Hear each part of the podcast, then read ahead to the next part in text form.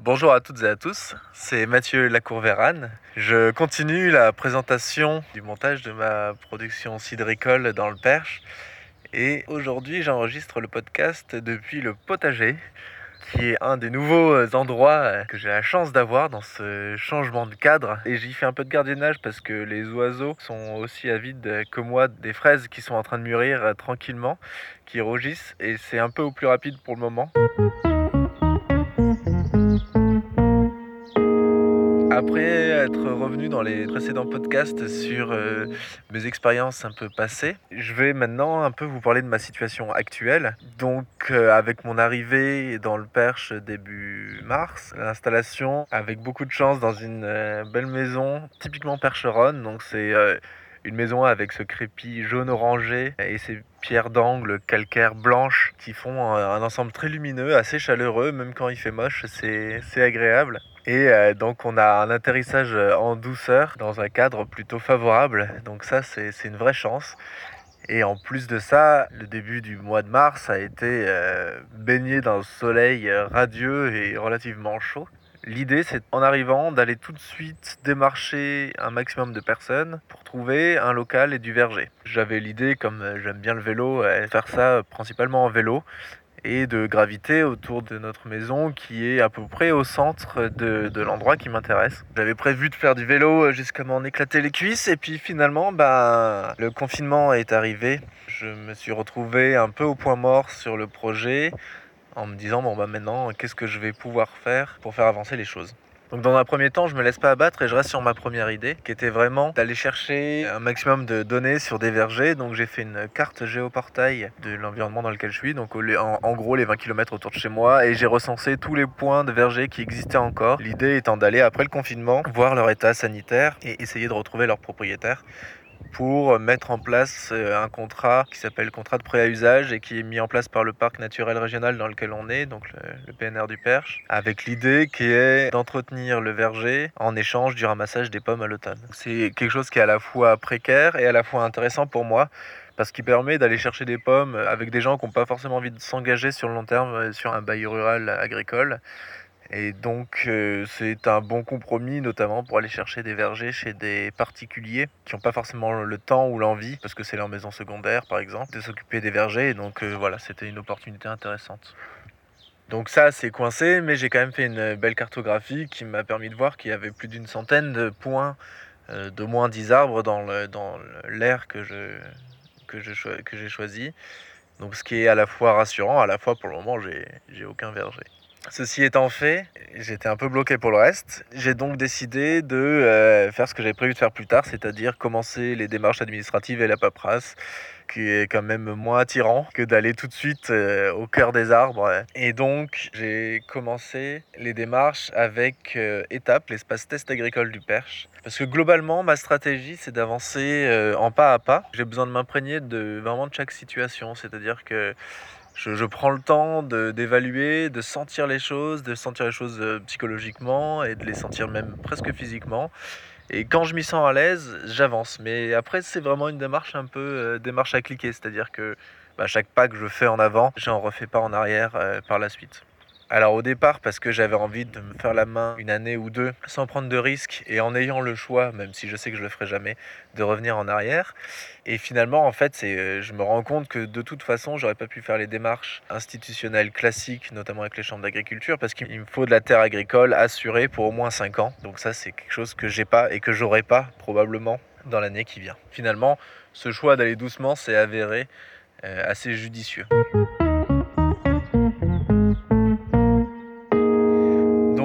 Démarche avec l'espace test euh, agricole qui m'a permis de commencer à faire aussi un business plan. On range nos chiffres dans des colonnes, c'est tout beau, c'est propre, on se dit waouh ça marche, on peut avoir une vision à moyen terme des choses, c'est trop bien. Puis après il y a la barre du total.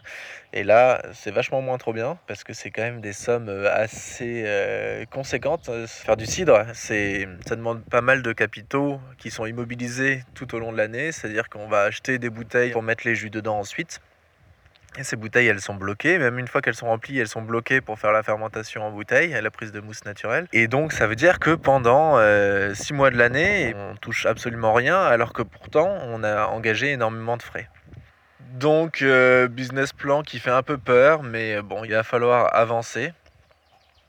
Et puis aussi, ce que je trouve agréable là, c'est que euh, ça me permet de prendre du temps pour réfléchir, de prendre du recul. Et puis finalement aussi, je vois que ce temps est pas complètement inutile parce que pour ce genre de projet, en fait, il faut du temps. Là, je vois, j'ai commencé à parler à certaines personnes du projet et puis ça fait boule de neige, mais ça met un peu de temps à s'amorcer. Et finalement, là maintenant, je commence à avoir des gens qui m'appellent pour me dire Ah, mais je connais un tel qu'il faut que, que tu ailles voir, etc. Et en fait, bah, c'est un peu le propre du projet de territoire. C'est-à-dire que pour faire un projet de territoire, il faut s'inclure dans les dynamiques euh, locales. Il faut que les gens aient le temps de nous identifier, aient le temps de voir euh, un peu quelle est la nature du projet, de comprendre ce qui se passe. Donc tout ce temps, c'était chouette, mais bon, faire un business plan, ça prend pas tout à fait euh, les 55 euh, et quelques jours qu'on a passé en confinement. J'ai aussi pas mal essayé d'utiliser mon temps pour un peu me, former, tant bien que mal. Il y avait par chance des archives ouvertes de cours euh, en ligne. Et donc, je me suis dit, bah chouette, il va peut-être y en avoir sur le cidre. Et en fait, il n'y en, en a pas du tout. En fait, en comparaison, dans le monde du vin, c'est d'une richesse assez extraordinaire. Mais qu'importe, parce qu'il y a quand même quelques principes qui sont en commun, et du coup, ça m'a permis de voir ce qui se passait dans le vin et de m'inspirer pour faire des choses avec le cidre. Globalement, ce que je retiens de ces formations, c'est qu'il y a un peu mille manières de faire et que chacun fait un peu comme il veut, comme il le sent, comme il l'a appris. Et c'est à la fois ce qui est génial et ce qui est à la fois complètement flou parce que du coup, on, on donne des clés et on, a plein de possibilités, mais moi je voulais un peu une recette de cuisine pour me dire bon bah au moins j'assure mes arrières avec cette recette, mais en fait c'est pas vraiment ça que ça marche. Du coup, j'ai quand même appris pas mal de choses hein. dans ces formations. Par exemple, j'ai appris que dans un vieillissement en fût, les tanins qui sont euh, dans le bois apportent de la réduction et donc ça permet de contrebalancer le phénomène d'oxydation qui a lieu quand le jus est en petit volume et au contact de l'oxygène et ce qui en général fait perdre des arômes. Et là, du coup, en fût, on va euh, protéger ces arômes et même euh, souvent faire gagner les arômes liés au tanin du bois. Et donc, c'est des idées qui sont intéressantes pour le vieillissement du cidre, par exemple. À voir euh, ensuite quel bois, quel usage du fût. ça ouvre des portes assez, assez intéressantes pour la suite.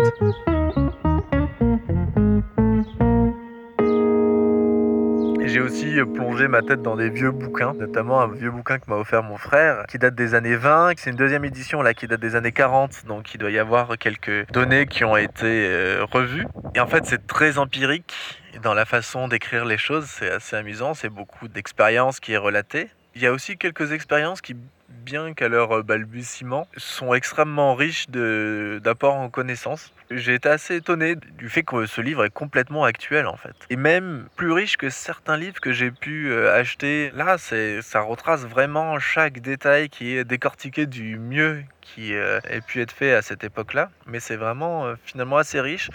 Et même si certains usages ont changé aujourd'hui, et notamment sur les questions des pesticides, même si c'est à chaque époque, euh, chaque pesticide est jugé euh, comme inoffensif, là, dans ce livre-là, c'est le cas du DDT. On voit que ça a un petit peu changé depuis. Il y a quand même des choses qui sont très précisément décrites, comme euh, l'usage des bondes aseptiques, donc la description des différents barboteurs, etc.